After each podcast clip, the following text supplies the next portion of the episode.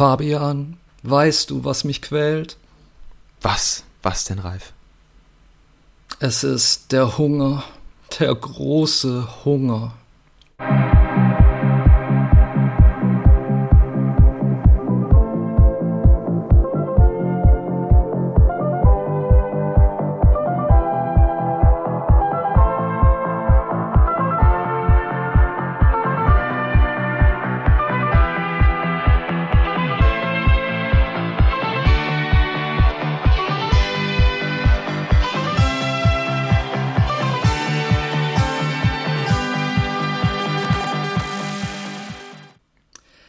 Liebe Filmfans, herzlich willkommen zur vierten Ausgabe von Mal gucken, das Filmdoppel. Ich bin Ralf Döbele, mir gegenüber sitzt Fabian Kurz. Ist es schon Donnerstag? Es ist tatsächlich schon Donnerstag. Man mag es kaum glauben und Donnerstag ist einfach Filmtag. Und gerade in der Zeit, wo die Kinos nicht offen haben, muss man einfach sicherstellen, dass Donnerstag Filmtag bleibt. Das stimmt.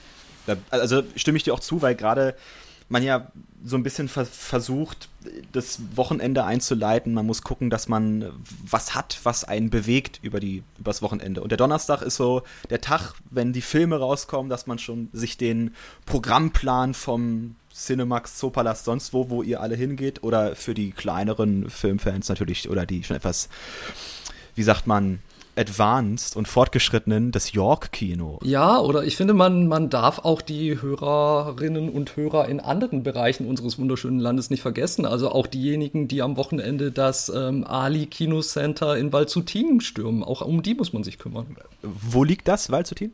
Ähm, das ist tatsächlich der Landkreis, wo ich aufgewachsen bin. Und als ich Teenager war. Also nicht Freiburg. Äh, nee. Ich denke, dazu, es gibt einen kleinen, es gibt einen kleinen Insider zwischen Ralf und mir, der jetzt bald kein Insider mehr ist. Seit ich ihn kenne, denke ich, er kommt aus Freiburg und ich glaube auch, er kommt aus Freiburg. Ja, und ich hoffe, dass Fabian ein Auto besitzt, denn äh, von Freiburg aus bis in meine wunderschöne Heimatgemeinde Murg sind es immer noch so anderthalb Stunden mindestens, wenn man Glück hat mit dem Verkehr. Und äh, der Landkreis Waldzuting befindet sich ganz unten im Südwesten an der Schweizer Grenze. Da bin ich aufgewachsen und da bin ich mit drei Kinos aufgewachsen, in die ich immer gegangen bin. Das war das Gloria in Bad Säckingen, da war das ähm, Ali Kino Center in Waldshut und äh, auch das Kinocenter in Rheinfelden, das es meiner, meines Wissens nach leider in dieser Form nicht mehr gibt, was ich sehr schade finde. Ich, der ja aus Berlin kommt, äh, meine Kinos waren immer die am Kudamm. Also die Astor Film Lounge, der Zoopalast, der ja, ich glaube, erst vor zehn Jahren oder so wieder neu aufgeführt würde, glaube ich. Das ist so. Ja, ich glaube sogar weniger. Ich glaube, es sind nur so ähm, fünf Jahre ja, das kann sein. oder so. Ja, der, also der, der war in den 50ern, glaube ich, so der eines der großen ähm, Lichtspielhäuser, wo es auch viele Premieren gab. Und dann gab es da, glaube ich, Probleme mit den Investoren und so, und dann ist er weg. Und dann gibt es das Sony Center, auch, auch nicht mehr da. Sony Center am Potsdamer Platz des ähm, Ja, Sinister. das war ein sehr ähm, heftiger Schlag für mich. Also das war wirklich so mein Wohnzimmer praktisch. Da bin ich ständig ähm, hingerannt, zusammen mit meiner besten Freundin. Und wir haben so viele tolle Filme da gesehen und kurz bevor es dicht gemacht hat, Ende 2019, sind wir auch noch mal zusammen hin und haben uns gebührend verabschiedet. Leider nicht mit einem besonders guten Film, aber es hat trotzdem Spaß gemacht und es war halt, ähm, was ich so toll darin fand und das ist ein Bild, das kann ich auch mal bei uns auf Instagram posten. Das ist dieser wunderschöne rote Teppich, auf dem Drehbuchseiten ähm, abgedruckt waren und da, das war halt wirklich wie ein roter Teppich gemacht für Filmfans und dieser Ort fehlt mir wahnsinnig und ich habe die Hoffnung nicht aufgegeben, dass vielleicht eine andere Kinokette diesen Palast noch rettet. Was war denn dein letzter Kinofilm? Mein letzter Kinofilm ähm, war kurz vor dem Lockdown Light.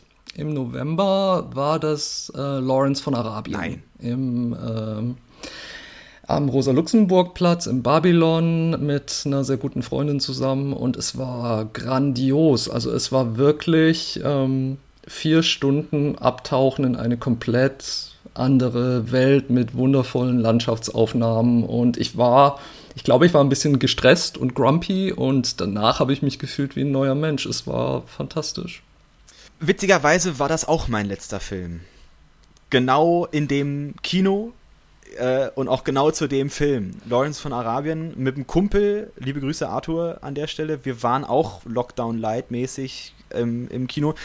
Du hast mir danach erzählt, also ich wir haben darüber ja gesprochen, dass das wohl eine Blu-ray war, die sie abgespielt haben und keine richtige Filmrolle, was ein bisschen ärgerlich war. Genau, also das, ähm, so gerne ich das ja Kino habe, die haben tatsächlich die Unsitte. Ba das Babylon-Kino war das.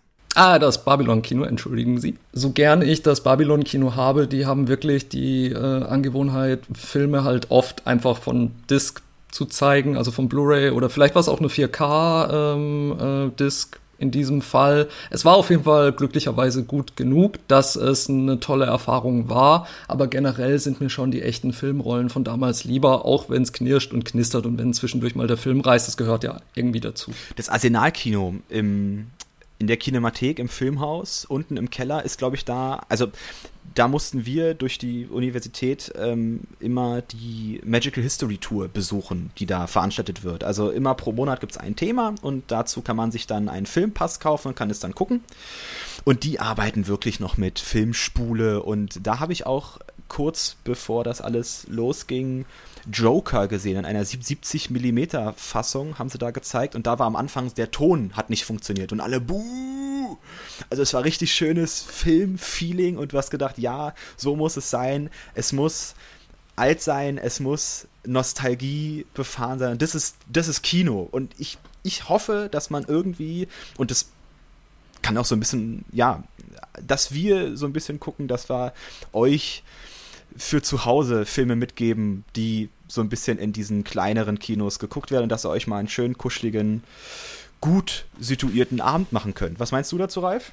Genau, also das würde ich auch als unser Ziel ähm, bezeichnen, denn gerade auch in diesen kleineren Kinos, auch was ältere Filme teilweise betrifft, auch ältere Filme so erleben zu können, ist einfach ist einfach toll und ähm, ich merke das immer wieder im Gespräch mit Leuten, dass ich wirklich sehr an ähm, seltenen Filmen hänge, die kaum jemand kennt hin und wieder oder halt auch an, an ähm, arthausigeren Filmen oder auch an, ja, also halt an ähm, den Filmen, die leider manchmal eben auch nicht im Ali Center Waldshutingen ankommen würden oder so. Ähm, und deshalb möchte ich natürlich schon auf diesem Wege auch darauf hinweisen. Das ist ja ganz klar. Und äh, heute machen wir das mit ein, wie immer mit einem kleinen Überthema. Ähm, Fabian, wie würdest du das heutige Überthema beschreiben? Es ist sehr schwer. Ich glaube, wir sind so ein bisschen in der Tradition, ja, heidnische, heidnische Kultur, meine ich. Also, wir haben den einen Film Midsommer, den wir besprechen werden, ein neuer Film von 2019 und wir haben Die Weibchen von 1970. Genau, die Weibchen habe äh, hab ich tatsächlich mitgebracht, äh, aus Gründen, auf die wir noch zu sprechen kommen werden. Aber es ist ein Film, von dem ich auch lange Zeit überhaupt nie was gehört hab, hatte. Und ähm, den ich dann mit einem Freund im Kino gesehen habe und ich einfach nicht fassen konnte, was ich da sehe und dass dieses Ding überhaupt existiert. Das ging mir auch so, als ich den äh, durch dich dann sehen durfte. Aber ich glaube, weil die Weibchen so ein sehr besonderer Film ist, können wir uns dafür ein bisschen Zeit nehmen fürs Ende. Ne? Sozusagen, na, sagen wir schon, das Beste kommt zum Schluss? Kann man so ein bisschen. Das wird sich, das wird sich jetzt gleich herausstellen, ob das das Beste ist. Das stimmt. Also dann, ich habe ja Midsommer mitgebracht, dann würde ich einfach mal mit Midsommer anfangen. Bitte schön. Midsommar ist ein Film von dem Ari Aster. Das ist ein Filmregisseur, der, ich glaube, vor drei Jahren oder vor vier Jahren den Film Hereditary gemacht hat. Sein Erstlingsfilm, sein Regiedebüt, sein Langfilmdebüt.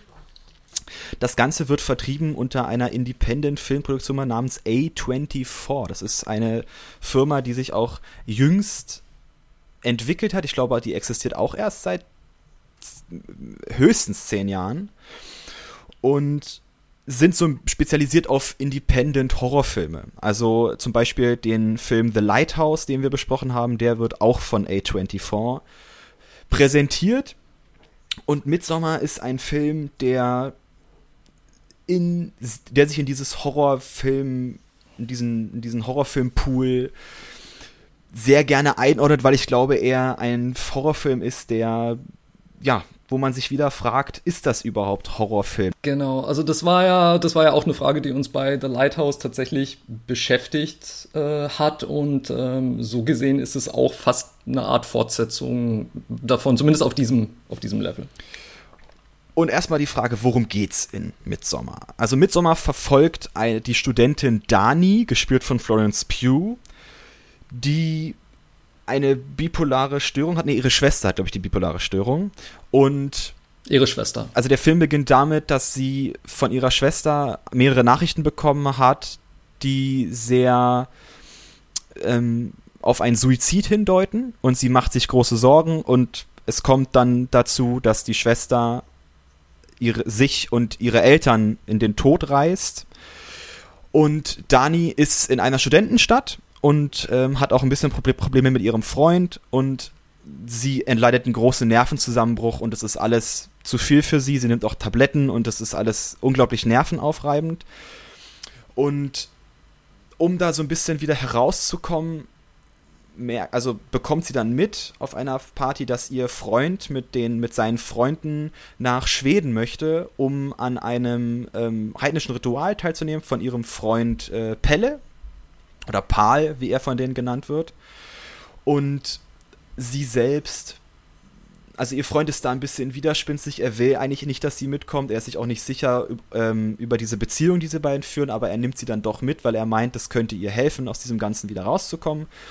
Und äh, dann fliegen sie, die Freunde, nach Schweden und äh, Palle bringt sie in diese Kommune, wo alle gedresst sind wie, ja, in schwedischer Tracht, weil die Sommersonnenwende gefeiert wird zu Mitsommer.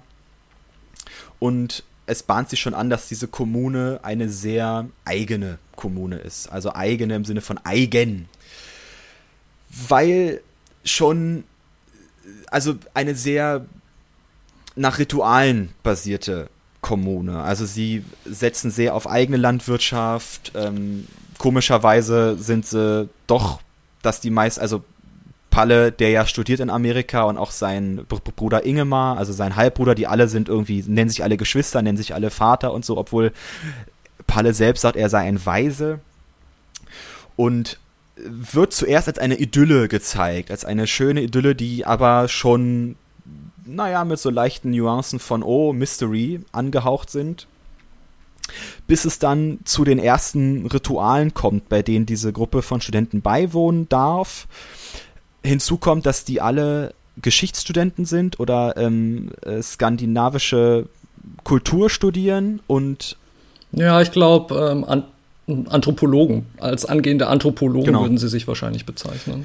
Und die möchten sozusagen ihre Themenpapiere, also ihre Hausarbeiten schreiben über diese oder ihre, ich glaube, ich glaube sogar richtig ihre ihre Doktorarbeit sind sie Master, schon. ich glaube ihre Masterarbeit. Ja, sind sie ja, schon. Obwohl Doktor bin ich mir nicht sicher. Ich glaube, also mm, es wird immer von Thesis gesprochen und ich habe es für mich einfach ähm, als Master Thesis. Masterarbeit mhm verstanden. Also sie wollen ihre wissenschaftliche Arbeit darüber schreiben und fragen deswegen, was dürfen sie dokumentieren, dürfen sie Bilder machen. Und diese Kommune selbst ist aber da so ein bisschen gegen, sagt zuerst, ja, dürft ihr machen, aber bitte keine Namen verwenden und alles ähm, hinter verschlossenen Türen.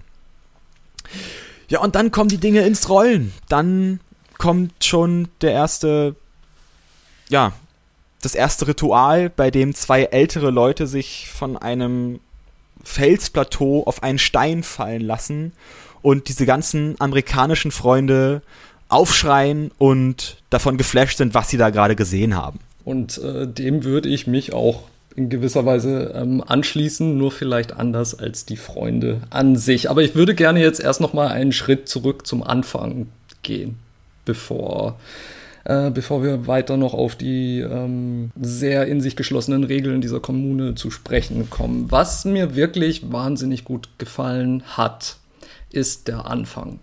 Ich finde, der Film beginnt mit einem sehr schön gezeichneten Eröffnungsbild. Ähm, fast so eine Art klassisches Gemälde, wo, worauf eine auch eine Sonne zu sehen ist und alleine der Gesichtsausdruck dieser Sonne hat mich schon sofort ins Gruseln gebracht und dann öffnet sich dieses Gemälde wie ein Vor Vorhang. Und dann wird eben erzählt, wie ähm, die Schwester der Hauptfigur ähm, Danny sich selbst und ihre Eltern in den Tod reist und danach beginnt der Film eigentlich erst. Also das ist quasi die Überleitung zum Vorspann. Und ich finde es immer schön, wenn Filme richtige Vorspänne haben, wenn sich äh, die Regisseure da Gedanken machen. Und das fand ich wirklich sehr gelungen. Also auch die Kamerafahrten, da und die Art, wie dieser ähm, kollektive oder eigentlich ist es ja erweiterter Mord, also wie dieser erweiterte Mord ähm, gezeigt wird. Die Kamera fährt durch das Haus, man, man sieht, die Eltern sind tot, man sieht, die Schwester hängt am Kohlenmonoxid, das aus der Garage vom Auto kommt, also wortwörtlich hängt sie daran mit einem Schlauch. Und das ist so ein grauenvolles Bild, dass es sich wirklich einprägt. Also das ist richtig, richtig äh, gut gemacht. Das hat mich sehr beeindruckt. Ich finde auch, dass der Film, wir können ja schon gleich mal das Technische vorneweg. Also der Film ist super gemacht. Das ist eine Kamera, das ist eine Farbpalette, Absolut. das ist einfach schön mit anzusehen. Also gerade auch der Anfang, also ich fand den Anfang auch unglaublich gut gelungen und schön inszeniert und eine wunderbare Lichtsetzung.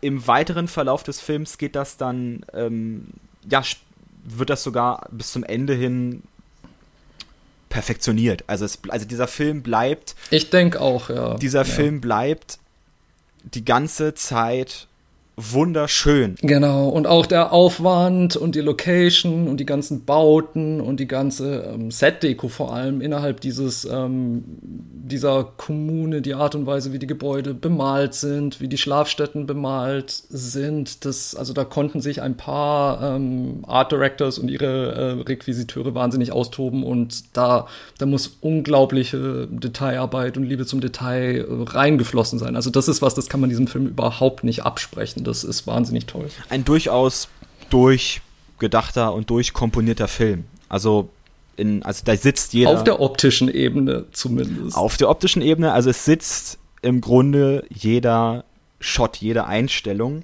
Wollen wir mal über den Cast sprechen? Also ich finde Florence Pugh als Danny, die Hauptfigur, die durch ja, dick und dünn geht, sage ich jetzt mal, in diesem Film, echt bewundernswert. Also ich glaube, es ist ihre zweite oder dritte Rolle. Sie ist eine britische Schauspielerin. Genau, also ich war eigentlich auch wirklich von ihr beeindruckt und sie hat, ähm, wie soll ich das ausdrücken? Sie hat ein Gesicht, dem man sofort wohlgesonnen ist. Also man, man heftet sich irgendwie als Zuschauer an sie ran und man begibt sich auch gerne ähm, auf diese Reise mit ihr. Also sie ist definitiv die Identifikationsfigur des Films und das macht sie auch sehr gut. Identifikationsfigur ist ein gutes Thema, weil da würde ich dir sogar schon fast widersprechen. Ich glaube nämlich, dass sie zu Anfang, bis wir zu der Kommune kommen, ist sie unsere Identifikationsfigur. Danach ist witzigerweise, so war es für mich, und war die Kommune komischerweise die Identifikationsfigur. Darauf will ich nochmal eingehen. Also dieser Film ist schwer zu fassen darin, dass wir seine Handlung dargeben, weil die Handlung eine relativ Aneinanderreihung dieser Rituale ist. Und man würde, glaube ich, auch zu viel verraten, was da so alles passiert. Ich würde gerne darauf eingehen, wie sich Midsommar einordnen lässt in, in den Film und was er dort zu tun hat in der Filmgeschichte. Er ist, es ist ein unglaublich schöner Film, ein unglaublich. Also viele haben diesen Film verstörend genannt. Ich habe mit vielen Freunden gesprochen und viele Freunde haben gesagt, boah, das musst du dir angucken, das ist einfach was anderes, das ist echt hart, das ist echt krass. Und leider Gottes saß ich gestern da und dachte, hm, ist es das? Ist es so verstörend? Oh, ich bin so froh, dass du das sagst, weil mir ging das tatsächlich ganz genauso. Also es gab ein paar Sachen, die ich an diesem Film verstörend fand, aber ich, ich glaube, die waren eher äh, unfreiwillig verstörend. Also ich hatte wirklich, ich muss auch sagen, ich hatte wirklich große Erwartungen, weil ich habe auch mit Leuten in meinem Umfeld gesprochen und da kam halt auch entweder, oh mein Gott, äh, was für ein Trip. Oder es kam, oh, den will ich unbedingt noch anschauen. Und ich habe mir auch den Trailer davor nochmal angeguckt und war vom Trailer sehr beeindruckt. Also der, ähm, der hatte auch schon eine wahnsinnige Atmosphäre generiert, dass ich gedacht habe, oh, ich ziehe mich besser warm an, bevor ich mich da hinsetze und mir das angucke. Ähm, und letztendlich ähm, war ich nicht wirklich verstört. Und tatsächlich ähm, um jetzt einfach mal die Katze aus dem Sack zu lassen. Der Film hat mich wirklich am Schluss an einen Punkt gebracht, wo ich eigentlich nur noch gelacht habe. Und zwar nicht über das, also nicht ähm, über irgendwelche Witze, die der Film macht, sondern über das, was der Film macht. Also der Film hat mich wirklich an einen Punkt geführt, wo ich ihn absolut nicht mehr ernst nehmen konnte. Ich würde gar nicht sagen, dass das ein nicht ernst nehmen ist, aber ich bin bei dir, weil der Film schafft es, einen am Ende komischerweise lächelt Dani am Ende. Wir wollen nicht sagen, warum, weil ich finde es schade, weil jetzt zu spoilern würde dieses ganze also das ist kein Film, den man spoilern sollte, weil dann funktioniert er, glaube ich, nicht mehr so gut. Also ich kann nur sagen, dass da, also dass, dass man dem Film das Verstörende nachsagt und ich glaube, der Regisseur Jordan Peele, den man von Get Out und dem Film Wir kennt, meinte auch, das ist ein unglaublich famoser Film und löse folgenden Film als Kultfilm für Horrorfilme ab. Und zwar ist das der Film The Wicker Man von 1974 mit Christopher Lee und Britt Eckland. Ach, wunderbare Besetzung, die jeden James Bond-Fan äh, also aufhorchen lassen müsste. Und die funktionieren auch echt gut in diesem Film. Aber ich möchte kurz auf The Wicker Man eingehen, weil The Wicker Man das losgetreten hat, worauf Midsommar antwortet. Also Midsommar ist ein Film über heidnische Rituale und spielt, also die meisten Horrorfilme spielen nachts. Midsommar ist ein Film, der nur am Tag spielt. Also auch da, dadurch, dass in, zu, zur Sommersonnenwinde es in Skandinavien auch überwiegend den ganzen Tag über hell ist, abgesehen von, glaube ich, drei Stunden, wo es aber nicht wirklich dunkel wird, spielt dieser ganze Film am Tag. Und The Wicker Man 1974 war einer der ersten Filme, die das getan haben. Ein Horrorfilm, der am Tag spielt. Ein Horrorfilm, der über auch über, über dieses Erntedankfest. Also da geht es um einen äh, Kommissar, der nach Schottland kommt und äh, dann dort das, Verschwund das Verschwinden eines Mädchens aufklären soll und mehr und mehr merkt, dass diese ganze Kommune, die da lebt, diese Rituale frönt und er kommt in die Vermutung, dass sie dieses Mädchen geopfert haben für ihren Sonnengott. Ein, ein Sonnengott, den wir auch hier bei Midsommer haben. Und was The Wicker Man macht, ist etwas, worin ich jetzt bei Midsommar verstehe, warum man Midsommar als verstörend ansieht. The Wicker Man hat im Grunde wenig Horror, wenig Schockelemente. Wer diesen Film gucken wird, wird das sehen und genauso ist Midsommar auch. Also Midsommar zeigt, Ari zeigt uns diese Rituale, aber er zeigt sie uns aus einer inszenatorischen Perspektive, dass wir es annehmen, dass wir es hinnehmen. Wir sehen die Amerikaner, die darauf mit Bauchschmerzen reagieren, komischerweise als Störenfriede in diesem Bild. Wir sagen, ja, ihr versteht das alles nicht, dieses Ritual. Also man, also es, dieser Film präsentiert einem dass man das Ritual, was in Midsommar gezeigt wird, dass man es versteht, dass man es annimmt. Und The Wicker Man hat diese Tradition begonnen. Also auch da wird die Inszenierung dorthin präsentiert, dass wir auch mit der Hauptfigur, die ein sehr katholischer Priester ist, gar nicht so mit warm werden, sondern wir mehr und mehr mit Christopher Lee arbeiten und mehr und mehr seine Repräsentation dieser Kommune ähm, da ja auch die prominenteste Besetz Besetzung ist in diesem Film, dass wir uns mit er damit identifizieren. Das Verstörende daran ist, und ich glaube auch das Verstörende bei Midsommar ist genau, dass man es nicht verstörend findet zuerst. Also das ist ja doch, also es ist pervers, da zu sitzen und zu sagen, all das, was ich gerade gesehen habe, war okay, war richtig und war, also das ist jetzt sehr böse gesagt und sehr und sehr ausschweifend, aber es ist darin, glaube ich, steht bei vielen dieser, dieses Verstörende, dass man am Ende merkt, okay, das, was ich gerade gesehen habe, fand ich gar nicht mal so schlecht. Und verstehe ich, warum es passiert ist. Ja, also ich würde dir recht geben, dass der Film versucht, das zu sagen und hin und wieder ist er damit auch erfolgreich. Ich war auch, ähm, mich hat es auch erinnert an ähm, ältere Terra X Episoden. Terra X ist eine ZDF-Sendereihe, die, ähm, die gibt es schon seit den 80er Jahren und mehr früher als heute gingen die Journalisten dann quasi auch zu ähm, ähm, Stämmen, die noch im Abseits der ähm, vermeintlich zivilisierten Welt leben und eben auch noch ihren eigenen Ritualen und Gesetzen folgen. Und da gab es eine sehr bemerkenswerte Folge, die spielte in Kenia, äh, an die fühlte ich mich erinnert, wo das Kamerateam quasi dabei ist, wie Mitglieder dieses Stamms, der Kisii, ähm, an, ähm, am Kopf operiert werden. Also die, die dort wird operiert ohne Desinfektion, ohne OP, ohne alles, einfach nur mit den Werkzeugen mitten im Dschungel wird quasi der Schädel geöffnet, um Druck abzubauen. Und es entstehen natürlich klaffende Narben. Aber ähm, den Patienten geht es danach immer besser. Äh, es, ist eine, es hatte damals eine wahnsinnig geringe Sterberate und das ist eigentlich auch so die, für mich so die Verkörperung eines ähm, für uns grauenhaft anzusehenden Rituals, das aber einem wahnsinnig praktischen Zweck dient und das seine Berechtigung hat und das den Leuten dort auch wirklich hilft und dass man nicht aus unserer ach so vermeintlich zivilisierten westlichen ähm, Sichtweise betrachten sollte, um es wirklich zu verstehen. Das hast du sehr gut zusammengefasst, weil genau das ist passiert bei Midsommar und bei auch dem Referenzfilm The Wicker Man, den man sich auch gerne anschauen kann, aber wir sprechen ja über Midsommar. Und da ist es ähnlich. Also wir haben diesen Kult, der mehr und mehr zeigt, so läuft das bei uns, das sind die Gepflogenheiten bei uns und jeder nimmt das an. Wer nimmt es nicht an?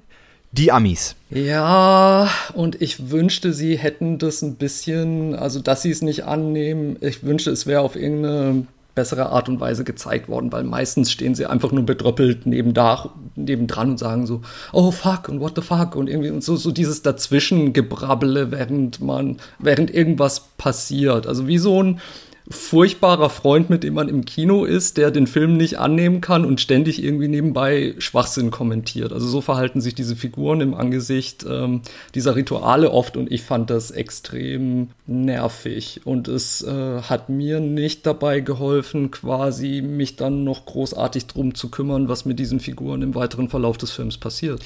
Und respektlos ist es. Also ich fand es an manchen Stellen, was die da abziehen, also die, die, die Studenten, die da dem Bein wohnen, das war respektlos. Also du, die, die gehen rein in eine Kommune, die schon seit Jahrhunderten, glaube ich, schon da existiert und das wird da praktiziert. So, so schlimm es sein mag, aber du kommst da rein und bist Störenfried und willst am liebsten raus und Polizei rufen und bla bla bla. Aber man darf nicht vergessen, dass die vorher ihr schönes Leben hatten und dass das bei denen sind, dass die Gepflogenheiten, das funktioniert so dass das sehr verstörend ist und dass das sehr brachiale Methoden sind, ist dann äh, letztendlich das, was uns als Zuschauer, und da, deswegen komme ich darauf zurück, das ist dann das Verstörende, dass man als Zuschauer oder Zuschauerin merkt, ich bin auf der Seite dieser Kommune und diese Amerikaner kommen da rein und funktionieren da nicht und sind der Störenfried und merke aber am Ende des Films, oh Moment, ich vertrete da ja gerade schon fast barbarische Rituale. Ja, aber macht diese Kommune so wie, wie Ari Aster sie zeigt, in sich geschlossen mit diesen Ritualen. Und ich meine jetzt nicht, ich meine überhaupt keine moralische Bewertung. Ich meine als in sich geschlossenes System. Fandest du das tatsächlich originell, ähm, interessant, ähm, logisch in sich geschlossen? Denn ich empfand das tatsächlich eher an eine, wie eine so Aneinanderreihung ganz netter und teilweise ekliger Ideen, die man mal zusammenbaut und die ich von der, und von denen ich Versatzstücke schon ganz oft an anderen Stellen gesehen habe, inklusive mehrerer Star Trek-Folgen, die ich dir aufzeigen könnte. Also klar, es ist immer die Frage, was lässt sich der Regisseur was Neues einfallen? Ähm, darauf bezogen hattest du ja in Folge 2 gesagt über Victoria, wenn dich ein Film an einen anderen Film erinnert, ist es immer irgendwie komisch. Und ich hatte halt sofort The Wicker Man im Kopf und hab dann auch so ein bisschen ge ich hab's dann während des Films auch verglichen. Also ich glaube, vielleicht hat deswegen mich auch dieser Film nicht so angegriffen, weil ich gemerkt habe, okay, das hat er jetzt aber aus dem Film und das ist die Referenz dazu. Ich habe ich hab, ich hab sehr schnell versucht, Filmreferenzen zu suchen und immer und habe dann auch am Anfang, wie man diese schönen skandinavischen Wälder sieht, ich habe Bergmann gesucht. Ich habe geguckt, wo ist da seine Bergmann-Referenz, weil er macht einen Film über Schweden und viele Regisseure haben halt Bergmann als den schwedischen Regisseur überhaupt, was er auch ist. Also ganz einfach zu sagen, Bergmann einer der größten Regisseure, die es auf diesem Planeten überhaupt gegeben hat. Aber du hast schon recht, also will der Film schocken oder was will er aussagen? Ich glaube, es ist eher der Moment, dass dieser Film sich darin verrennt. Also ich glaube, er verrennt sich ein wenig, wie du sagst, in diese Masche schocken zu wollen. Und das funktioniert nicht, wenn man am Anfang schon sich darauf vorbereitet mental, oh, hier werde ich geschockt. Und dann sind die Szenen, die schocken sollen, nicht mehr so schockierend. Und der Trailer, ich habe den auch damals gesehen, fand den auch, wo ich dachte, wow, den Film guckst du nie und grauenvoll, danach wirst du raus und es ist Kopfschmerzkino à la äh, irreversibel. Aber das war's nicht. Also du sitzt da gut, vielleicht hat, hat auch das helle Weißbier und die Chips, die ich mir dazu reingepfiffen habe, so ein bisschen meine Nerven gebügelt. Aber es ist ein Film, wo man sagt, ja, okay, schön, was nun? Ja, also mir ging das ähnlich und ich war nüchtern und ähm, war trotzdem nicht mehr schockiert. Und irgendwann hatte ich halt auch das Gefühl, okay, dann kommt das noch und dann kommt das noch und dann, ähm, also es, es, es läppert sich so zusammen und am Schluss äh, kommt halt der Oberhammer und dann war's, nimmt sich der Film auf eine Art und Weise ernst, die ich dann wirklich nur noch und ich meine das Wort so wie ich sage, dass ich nur, ich fand es nur noch lächerlich am Schluss. Also ich habe, ich saß wirklich da und habe gedacht, um Gottes Willen jetzt das auch noch. Und äh, ein Grund, glaube ich, auch, warum ich so reagiert habe, es gibt zwei Gründe dafür. Also teilweise finde ich halt ähm, wird schon sehr auf die oh, jetzt machen wir das aber mal unheilschwanger Kacke gehauen. Also das, das beginnt schon am Anfang, als sie die Straße entlang fahren, hin zu diesem Camp oder zu dieser Kommune und sich die Kamera einfach mal dreht und sich dann wieder zurückdreht, vermutlich nur um, ähm, also sich wirklich auf den Kopf stellt. Und das war schon so ein Moment, äh, der wie soll ich sagen, also der halt wirklich für mich sehr holzhammermäßig ähm, verdeutlicht hat, oh, jetzt wird's creepy irgendwie. Also nicht so, ähm, so dieses, dieses Schleichende, dieses Schleichende und sich langsam aufbauende, damit ich mich tatsächlich gruseln kann, das hat mir da tatsächlich gefehlt. Und eine andere, ähm, und ich finde, das wiederholt sich auch im Laufe des Films, solche, solche Momente generell wenn man sich halt irgendwann nur noch von Ritual zu Ritual zu Ritual hangelt, ähm, ist es wirklich so eine Wiederholeritis, die irgendwann, irgendwann einfach bei mir nicht mehr reingehauen oder funktioniert hat. Ich glaube, es ist so ein bisschen aufgesetzt, dass, und das ist mir aufgefallen, während des Films wird schon allein durch dieser Anfang, durch diesen Anfang mit mit diesem gezeichneten Bild, wo, wo schon das ganze Ritual, wo der ganze Film in Bildern ein wenig hermetisch, aber doch schon präsentiert wird und während des Films auch durch die, durch die Zeichnungen und durch die heidnischen Symbole schon, also es ist, es fällt schwer, den Film nicht eindeutig zu deuten. Also das ist mir aufgefallen. Also man kann ganz leicht kann man sehen, okay, diese inszenatorische, also das inszenatorische Mittel wo dann im Hintergrund die Bäume so ein bisschen sich wellen und so und das Ganze eine albtraumhafte Sequenz ergibt, das kann man sofort zuordnen auf die Wahrnehmung von ihrem Freund. Danis Wahrnehmung ist eine ganz andere. Also man kann den inszenatorischen Stil die ganze Zeit festmachen. Du weißt richtig, okay, warum macht Ari Aster das jetzt an der Stelle, warum an der? Also dieser Film ist, ist, kein, ist keine Verschlüsselung, sondern er will verschlüsselt sein, aber man kriegt es, also ich finde, die Büchse der Pandora öffnet sich recht schnell für den, den Zuschauer. Das geht mir auch so und ich finde einfach letztendlich für mich äh, unterm Strich hat sich der Regisseur in diesem Fall einfach viel mehr Gedanken um diese ganze Optik und um, um diese Oberflächlichkeiten gemacht, inklusive wie die einzelnen Rituale auszusehen haben und nicht genug über die Figuren einfach, denn ich finde schon, dass ein Knackpunkt des Films auch die Beziehung zwischen ähm, ähm, zwischen Dani und ihrem Freund ähm, Christian ist. Zwischen den beiden läuft es nicht besonders gut. Sie sind schon seit vier Jahren, glaube ich, zusammen. Kurz bevor ähm, Dani diese persönliche ähm, Tragödie erleidet, denkt Christian sehr offensiv darüber nach, sich von ihr zu trennen. Offensichtlich. Zeitgleich bekommen wir diese Beziehung eigentlich auch immer wir bekommen die eigentlich nie mit. Also man, man sieht zwar schon, wie die beiden sich ähm, gegenseitig behandeln und dass das sehr awkward ist und dass es so sehr suboptimal läuft. Gleichzeitig die Geschichte der beiden bekommen wir nur mit, weil sie es einer Freundin am Telefon erzählt und er es seinen Freunden im Lokal erzählt. Und letztendlich läuft es ja auch ein bisschen so, ohne zu viel verraten zu wollen, auf äh, sein Fehlverhalten hinaus oder ein Fehlverhalten von ihm, wie sie es sieht. Das heißt, es hat auch noch eine gewisse Rachekomponente, was im Verlauf des Films passiert. Und da würde ich jetzt mal ganz bescheuert naiv fragen, was hat der Mann denn eigentlich verbrochen? Das ist mir nicht so ganz klar.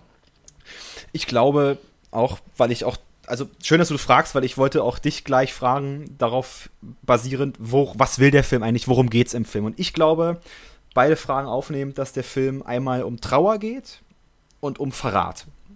Also es ist nämlich gerade das, dass, dass Danny als Figur in dem ganzen Film überwiegend trauert, trauert, weil sie an mehreren Punkten verraten wird. Sie wird zu, zu Beginn von ihrer Schwester verraten, die ihre Eltern umbringt, weil sie, weil die Schwester kommuniziert nicht mit ihr und Dani fühlt sich allein gelassen. Dasselbe haben wir beim, bei ihrem Freund. Ihr Freund, der die ganze Zeit gar nicht mehr ihr Freund sein möchte, der schon längst mit seinen Kumpels arbeitet, der sie sozusagen hinter ihrem Rücken verrät, beziehungsweise dann auch irgendwann im Film, im Verlauf des Films dann auch richtig verrät. Verrat im Sinne auch von betrügen, kann man ja ganz klar sagen. Und die Gruppe um, um, um ihren Freund um ihren Freund ähm, sind, sind ebenfalls Leute, die die ganze Zeit Dani verraten. Und die ehrlichen Leute in diesem Film sind, ist die, Kommune, ist die Kommune, die frei ist, die sagt, was sie fühlt, die Dani einbindet und guckt, dass es ihr gut geht. Und alle anderen interessieren sich nicht für Danis Wohlbefinden, sondern sie, sie wollen einfach, dass es Dani gut geht, in dem Sinne, dass dann sie sich nicht um sie kümmern müssen. Also eine ganz klare, eine ganz klare Wohlbefinden Beziehung im Sinne von, ja, erzähl mir nicht, was du hast, dann geht's mir besser damit und ich muss mich, ich kann, ich kann, ich kann mich auf meine, auf meine eigenen Themen konzentrieren. Also Einsamkeit, Verrat und Trauer sind so die Themen, die, glaube ich, diesem Film durchziehen, aber irgendwie ja, bleiben die auf der Strecke. Also durch diese ganzen heidnischen Rituale, die aneinandergereiht werden und der Film, der sich steigern will, der, der, der wie eine Woge den Zuschauer erschlagen soll. Ich saß am Ende da und hab gesagt, ja, okay, aber was ist mit den Figuren, wie du schon gesagt hast? Was ist jetzt mit dem Thema? Mit, also mit den, ich hatte so viele Themen im Kopf, die nicht beantwortet wurden, sondern was beantwortet wurde, war der, das Schockelement. Und das finde ich ist schade für diesen Film, weil es ein Film ist mit unglaublich viel Potenzial, was Figuren angeht, was Themen angeht. Und du hast schon gesagt, wir müssen dazu nichts sagen. Der Film ist wunderschön, er ist super gemacht und deswegen alleine schon ein Film, den man ja mal gucken kann. Das ist jetzt ein Punkt sozusagen von mir aus. Genau, das würde ich, ähm, dem würde ich äh, definitiv zustimmen und ich glaube auch, dass mit relativ geringer Justierung man einen wirklich, wirklich guten Film hätte. Aber wiederholt und wiederholt, so habe ich es empfunden, rennt der Regisseur genau daran vorbei. Also es ist immer so close but no cigar. Und diese Momente häufen sich einfach dann in einer sehr, sehr exorbitanten Art und Weise, sodass es mich am Schluss halt einfach wirklich eigentlich nicht mehr interessiert hat, was mit den Leuten passiert und ich auch kein Mitgefühl mehr für Dani empfunden habe, die am Schluss anscheinend ein wichtiges Ziel erreicht auch gegenüber ihres Freundes, wenn man das so sagen kann. Ähm, aber letztendlich halt auch auf eine Art und Weise, weil ich die Figurenzeichnung nicht schlüssig genug fand. Ich da saß und gedacht habe, also das ist ja jetzt komplett übertrieben. Also das hat nicht mal er verdient. Und deshalb, ich denke auch, mit Sommer kann man mal gucken. Aber ich muss doch sagen, für mich persönlich war es eine Enttäuschung. Ja, so weit, weit würde ich nicht gehen. Also Enttäuschung in dem Sinne, dass mir alle gesagt haben, der Film verstört dich und dann am Ende hat er mich einfach nicht verstört, beziehungsweise in Redundanz, als ich dann drüber nachgedacht habe und den auch mit Wickerman verglichen habe und mit dem, was verstört da eigentlich was, passt es schon. Ich kann verstehen, dass der Film einen reizt, aber wirklich was Neues war es nicht so für mich. Als abschließende Worte. Midsommer gibt es gerade bei Amazon Prime, da haben wir den auf jeden Fall gesehen, natürlich auch auf DVD und Blu-ray, wer möchte. Ganz genau.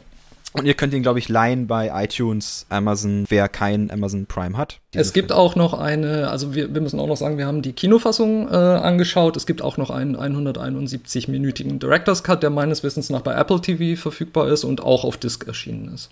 Gerne mal gucken. Ralf, jetzt muss ich ehrlich sagen, ich will dich sehr gerne ankündigen, weil der Film, der jetzt kommt, ist was, man merkt, die Mundwinkel gehen auch gleich höher. Das ist, also Halleluja, was das für ein Film war, als ich den gesehen habe. Unglaublich. Ihr Lieben, wir sprechen über die Weibchen. Die Weibchen von Spynjek Brünnig, einem tschechischen Regisseur, der, glaube ich, vielen Leuten nicht äh, geläufig sein wird. Ich bin ein Fan von ihm geworden, weil ich ein großer Fan von Derek bin. Das ist meine deutsche Lieblingsserie. Und über lange Zeit hinweg, über die ganzen 24 Jahre hinweg, wo diese Serie lief, gab es eben immer wechselnde Regisseure. Und Spinnik Brünnig ist einfach der Sticht aus dieser Gruppe von Regisseuren, die allesamt einen recht unterschiedlichen Stil hatten, ähm, sticht er einfach absolut heraus. Also man muss wissen, bei Derek wurde der Name des Regisseurs immer erst ganz am Ende der Folge eingeblendet. Aber wenn man eine Brünnig-Folge hatte, dann wusste man schon nach zwei Minuten, oh, es ist eine Brünnig-Folge. Ähm, einfach durch die Art und Weise, was er, wie er die Figuren setzt, wie er Licht setzt, wie er mit Musik arbeitet, also seine ganze Herangehensweise. Und die ist selbst bei in diesem vermeintlich steifen konserva konservativen Konzept von Derrick sticht seine Regiearbeit so stark heraus, aber wenn man sich die Weibchen anguckt, dann ist diese ganze Verrücktheit nochmal auf Ecstasy. So würde ich das ähm, beschreiben. Ich selbst finde ja den tschechischen Film immer wieder herausragend und versuche den auch immer weiter noch zu, ähm, da noch mein Wissen zu, zu schöpfen. Und ich habe noch nie was von Spinek Brünig gehört, als du dann mal von Drake gesprochen. Wir hatten uns ja schon mal über ihn unterhalten, aber nie einen Film habe ich von ihm gesehen, bis dann die Weibchen kamen. Und das ist einfach, das ist was anderes. Der Typ ist verspielt. Da geht die Kamera in Winkel hin die du noch nie gesehen hast. Also es ist, es, es ist sehr komisch, weil dieser Film ist von vor 50 Jahren und alles, was wir heute so gucken, nichts ist das, was Spünek Brünnig mit die Weibchen gemacht hat. Also es ist einfach wunderschön, wie dieser Regisseur, wie ein kleines Kind sagt, mir gehört die Kamera, die ganze Handlung und all das, ich weiß, worum es geht, aber lasst mich erstmal machen. Und ich glaube, so an dieser Film wirkt es. Es ist ein reinster Spielbaukasten, der eine, der eine wunderschöne Sandburg gebaut hat am Ende. Und allein schon die erste Szene, wie, wie wir dieses Bullseye, diesen äh, Fischaugen-Effekt haben von einer Bahnfahrt. Ich habe sofort gedacht, verliebt. Wunderschön, wunderbar. Oh, das freut mich sehr, denn wir, also wir gucken die Filme nie zusammen, wir gucken sie immer getrennt und äh, ich hatte also ich wusste, dass du tschechische Regisseure magst, aber ich habe mir natürlich, natürlich auch ähm, Gedanken gemacht, weil ich glaube, bei diesem Film gibt es wahrscheinlich nur zwei Reaktionen. Entweder man ist komplett verliebt und, und möchte ihn einfach nur umarmen, oder man denkt so, what the fuck is happening? Und ich bin definitiv auch schwer verliebt in Brünig sowieso und auch in, in diesen Film. Und ich hatte den, das Glück, ihn im Berliner Zeughauskino als Teil einer Brünig-Retrospektive sogar sehen zu dürfen. Und über diese Retrospektive bin ich dann eben auch auch mal an Sachen von ihm gekommen, die eben nicht äh, zu Derek oder zu anderen Fernseharbeiten gehörten. Und ähm, ja, also ich bin auch, ich bin einfach komplett verdutzt und komplett happy aus diesem Kino gestolpert wieder. Weil dieser Film auch, glaube ich, einen zurücklässt mit einem Gefühl von, ja, ich habe dich verstanden und bitte, bitte bleib. Also es ist ein Film, der, also wie, wie, wie du schon richtig sagst, man kann ihn entweder nur lieben oder man kann ihn nicht hassen. Also ich finde, man kann diesen Film nicht mal hassen. Man kann nicht sagen, das ist ein, das ist ein Scheißfilm, sondern man ist dann nur mit einem mulmigen Gefühl und sagt, öh, was wollte das jetzt? Was ist das? Brauche ich nicht, will ich nicht. Aber ist ein guter Film. Und womit der Film arbeitet, ganz klar, sind die Themen der 68er. Und dazu gehört einfach Feminismus. Das ist ein, ein unglaublich Absolut. feministischer Film, der durch seinen, ich glaube, es gibt nur vier Männer, nee, fünf fünf oder sechs Männer, die in diesem Film auftreten, alles andere sind Frauen. Und jedes äh, noch so männliche Stereotyp wird zerschlagen, indem man eine Frau reinsetzt und das sofort verweiblicht. Und das finde ich unglaublich super. Dieser Film weiß damit umzugehen, er weiß damit zu spielen und es, es, es, es ist bunt, es ist was anderes und geht dieser, dieser Männerwelt, dieser eklig heterosexuellen, ich als heterosexueller Mann habe mich auch irgendwo wiedergefunden, weil ich dachte, ey ja, scheiße, wie, wie könnt ihr Leute nur so eklig sein, wenn da diese Männer an, rankommen und sich so eklig an diese Frauen heranmachen. Also da wird eigentlich, dass man sagt, oh, bitte tu das nicht und dann kriegen sie auch aufs Maul am Ende, was ich unglaublich gut finde und dieser Film schafft das einfach. Er schafft mal wirklich zu zeigen, wo wie sieht's aus? Wie geht es den Frauen, die sich mit sexuellen Belästigungen tagtäglich auf der Welt beschäftigen müssen, die davon betroffen sind und das ist einfach, also ich, diesen Film empfehle ich jedem und ich empfehle ihn weißen heterosexuellen Männern ab 50, die einfach mal sehen können, was mit ihnen passiert, wenn sie so sind wie damals in den 60ern, 70ern. Das Setting in dem das alles äh, passiert, ist ein sagenumwobener, okay, nicht sagenumwobener, aber schon ein sehr mysteriöser Kurort namens Bad Marein. Und äh, in diesem Kurort äh, ist ausgerechnet Uschi Glas unterwegs. Und wenn man eben die Weibchen recherchiert oder so, ich glaube, das, das Erste, was man hört oder was man sieht, ist die Schlagzeile der Kannibalenfilm mit Uschi Glas. Und man sitzt irgendwie davor und denkt so, wie bitte was? Also man weiß zwar, dass Uschi Glas in den 60er Jahren ähm, zur Sache Schätzchen gemacht hat, was auch schon ein sehr durch Jugendkultur und Feminismus geprägter Film war.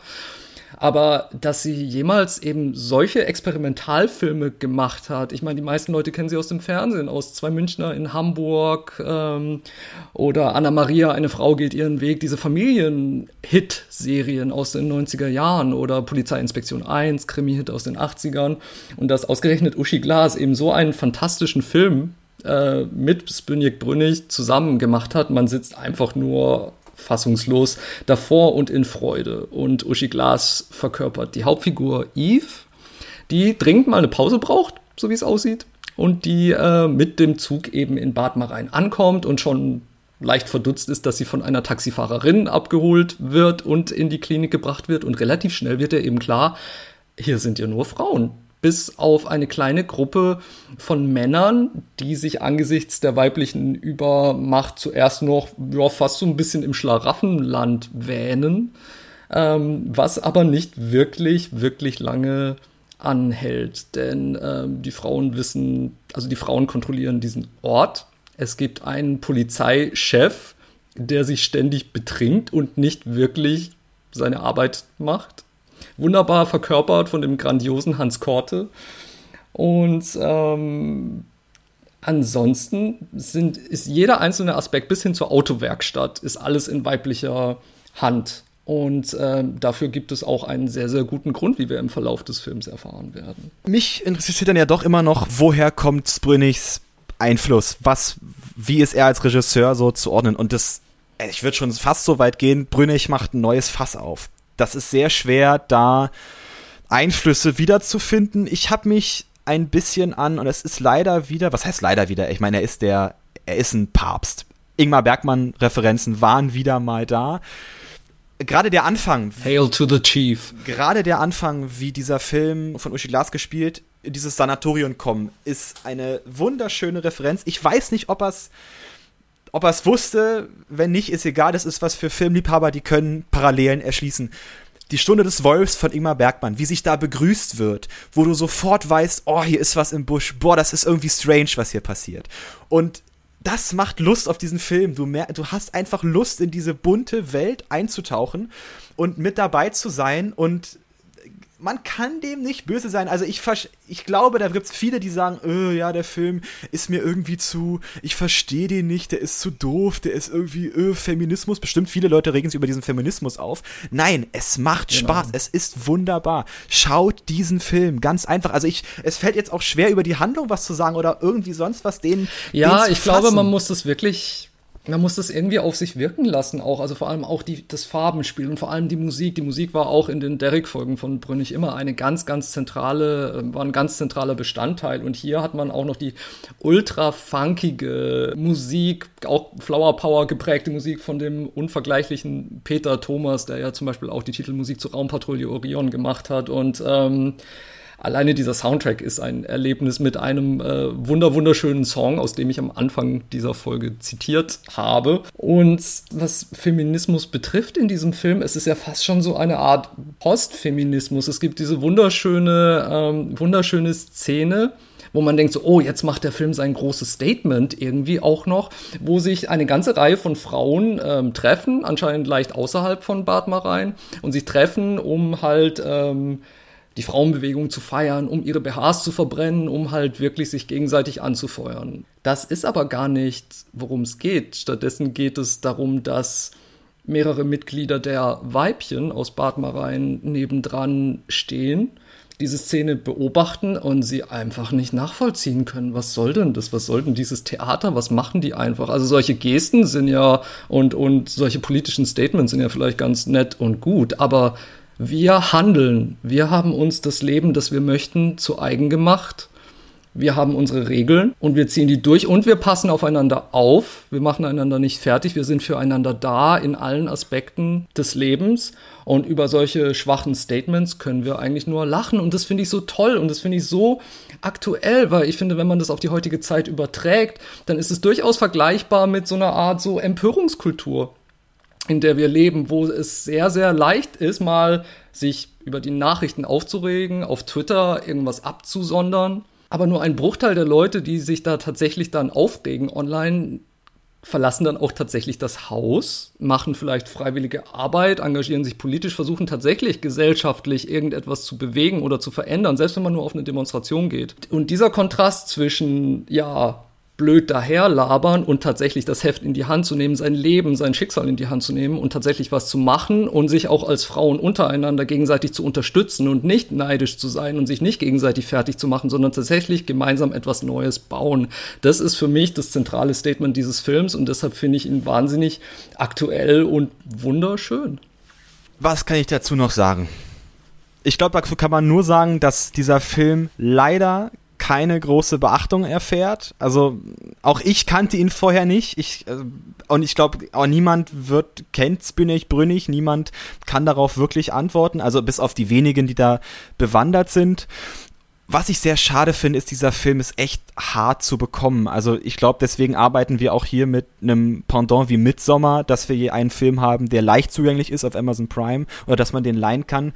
Aber Ralf, wo gibt's die Weibchen? Die Weibchen äh, sind bei dem wunderbaren äh, DVD-Label Bildstörung erschienen in einer wirklich grandiosen Edition. Also da muss man vielleicht auch zwei, drei Euro tiefer in die Tasche greifen, als wenn man sich sonst Discs kauft, aber dafür kriegt man auch was für sein Geld. Also es ist auf DVD und auf Blu-ray erschienen. Ähm, wunderbar remastered, die Farben klirren, es ist fantastisch und gleichzeitig gibt es auch noch wahnsinnig spannende Special Features, wo man noch sehr viel mehr über Brünnig erfährt. Also zum Beispiel Dominik Graf, auch ein äh, sehr bekannter Regisseur, äh, den ich sehr schätze, der hält ein flammendes Plädoyer für, äh, für Brünnig zum Beispiel und ähm, Uschi Glas selbst wird auch interviewt und erzählt von ihren Erlebnissen, beschreibt auch die Zusammenarbeit mit Brünnig, die unglaublich angenehm gewesen sein muss anscheinend, muss anscheinend der, das Herz von einem Menschen gewesen sein, dieser Herr. Und ähm, genau, also ist auf DVD und auf Blu-ray vom Label Bildstörung erhältlich, gibt es überall, wo es DVDs gibt und ich kann einfach nur wirklich, wirklich jeden, der das hört, bitten, dem mal eine Chance zu geben. Dem stimme ich zu. Bestimmt ein super Geburtstagsgeschenk oder Weihnachtsgeschenk, was man unterm Baum lieben kann für jemanden. Die Weibchen, ein Film, der im Gedächtnis bleibt und ein Film, dem wir jetzt wenig Zeit gegeben haben, aber umso mehr Euphorie, glaube ich, als äh, der Zeit, die wir Midsommar gegeben haben. Beide Filme unbedingt mal gucken. Es lohnt sich. Also auch nochmal gerade gesagt, weil wir haben ja schon, wir bekommen ja auch Kritiken von euch und es bereichert diesen Podcast unglaublich.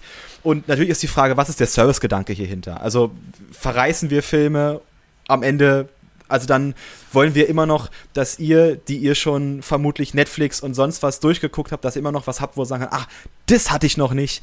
Und Midsommar ist unbedingt ein Film, über den man sich selbst eine Meinung bilden soll. Genauso wie Die Weibchen. Es ist ein Film, wo ja. man wo man drüber nachdenkt, wo man den auf sich wirken lassen kann. Das, was wir hier erzählen, ist immer nur unsere Meinung, wie wir darauf reagieren aber es ist aber es ist keine Abkanzlung, es ist immer ein Appell, schaut Filme, schaut neue Filme, probiert euch aus, experimentiert, denn das macht den Film für mich auf jeden Fall unglaublich sehenswert und unglaublich spaßig und gibt mir Freude an dem, an dem, was ich tun kann. Dem kann ich nur zustimmen und ähm, ich mag Filme, die extreme Reaktionen hervorbringen. Also ich mag auch Kunst, die extreme Reaktionen hervorbringt oder Künstler. Und, ähm, und das ist definitiv bei, bei diesen beiden Filmen so. Es sind zwei Filme, die man unbedingt selbst gucken muss und die man, glaube ich, je nach Vorbildung oder je nach Erwartungshaltung oder je nach ähm, Stimmung auch wahnsinnig unterschiedlich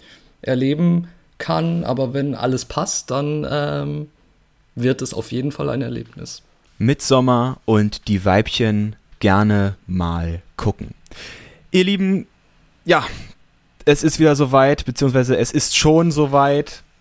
Das Ganze ist jetzt zu Ende für diesen Donnerstag. Uns hat es Spaß gemacht. Aber nur für diesen Donnerstag. Nur für diesen Donnerstag. Nächste Woche bitte wieder mit dabei sein, wieder einschalten. Wir haben euch lieb. Nichts ist geschehen außerhalb der Gerechtigkeit. Musik